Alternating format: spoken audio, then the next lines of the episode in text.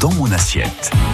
Et après le, plat principal hein, que nous a proposé euh, Dominique de Roulma Soupe, nous place au, au, dessert ou au goûter.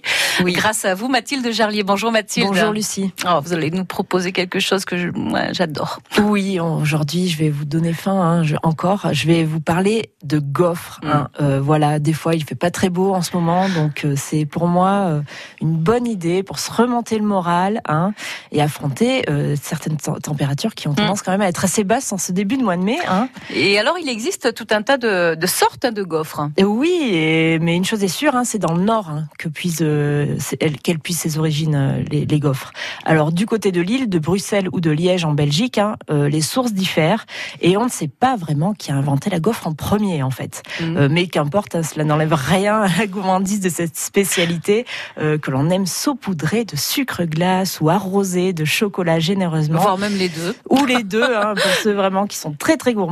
Euh, et effectivement, il existe différentes formes de gaufres, hein, comme il existe une multitude de recettes d'ailleurs. La gaufre de Bruxelles, par exemple, elle est de forme rectangulaire, hein. c'est la plus mhm. répandue, c'est celle qu'on connaît. Hein.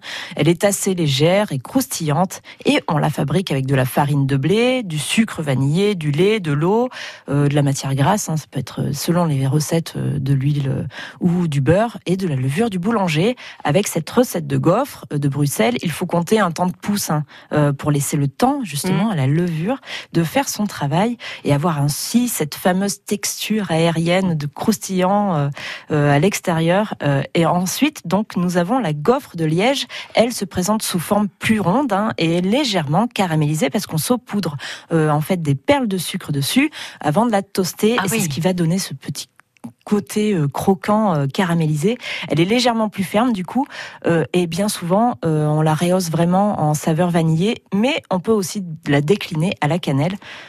Et et donc oui, et il reste aussi euh, la gaufre de Lille, je crois. c'est ça. Euh, c'est la troisième gaufre euh, que dont je voulais vous parler. Qu'est-ce que c'est exactement? Alors, euh, je ne sais pas si vous allez la voir dans votre tête, mais c'est une fine, en fait, c'est une fine gaufrette. C'est plus une gaufrette qu'une gaufre pour moi, euh, limite. Hein. Euh, c'est très fin et à l'intérieur, en général, on retrouve du sucre, du sucre un peu caramélisé ou de la vergeoise.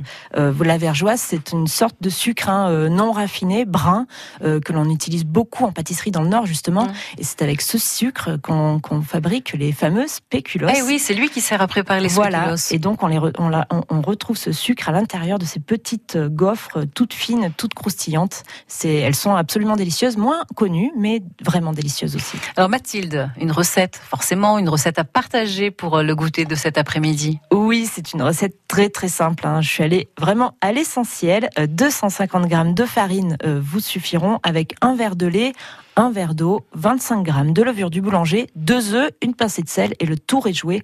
On mélange bien le tout dans un saladier. On va couvrir avec un torchon notre saladier pour laisser travailler un peu la pâte, hein, mhm. comme je vous l'ai expliqué, pour les fameuses gaufres de Bruxelles. Et il suffit ensuite de verser la pâte dans un moule à gaufres, hein, comme on sait tous faire. C'est assez facile quand même à faire les gaufres, hein, il faut le reconnaître. Et puis ensuite on patiente. Voilà, on patiente, on sent l'odeur se mm. diffuser. Euh, c'est absolument délicieux. On prend autant de plaisir, je pense, à les faire cuire qu'à les manger. Euh, et donc, on peut aussi les décliner en ajoutant un peu de sucre vanillé ou tout simplement de la, vanille liquide. Mmh.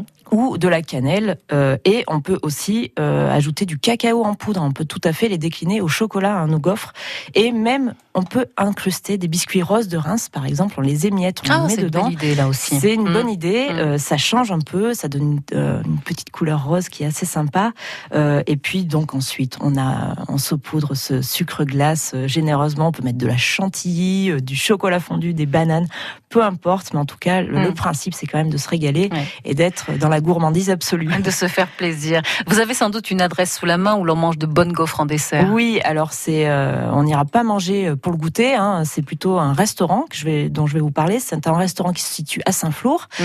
qui s'appelle chez Geneviève. Et là, le, le, chef qui s'appelle Patrice Duclos euh, propose souvent à la carte des desserts des mouillettes de gaufres. Ah oui. Euh, voilà, donc ce sont des, des, des, voilà des mouillettes de gaufres. Hein, je peux pas vous dire euh, mieux. Euh, et ces mouillettes, on peut euh, les tremper dans du chocolat fondu ou dans, la, dans de la confiture de lait, et c'est absolument délicieux.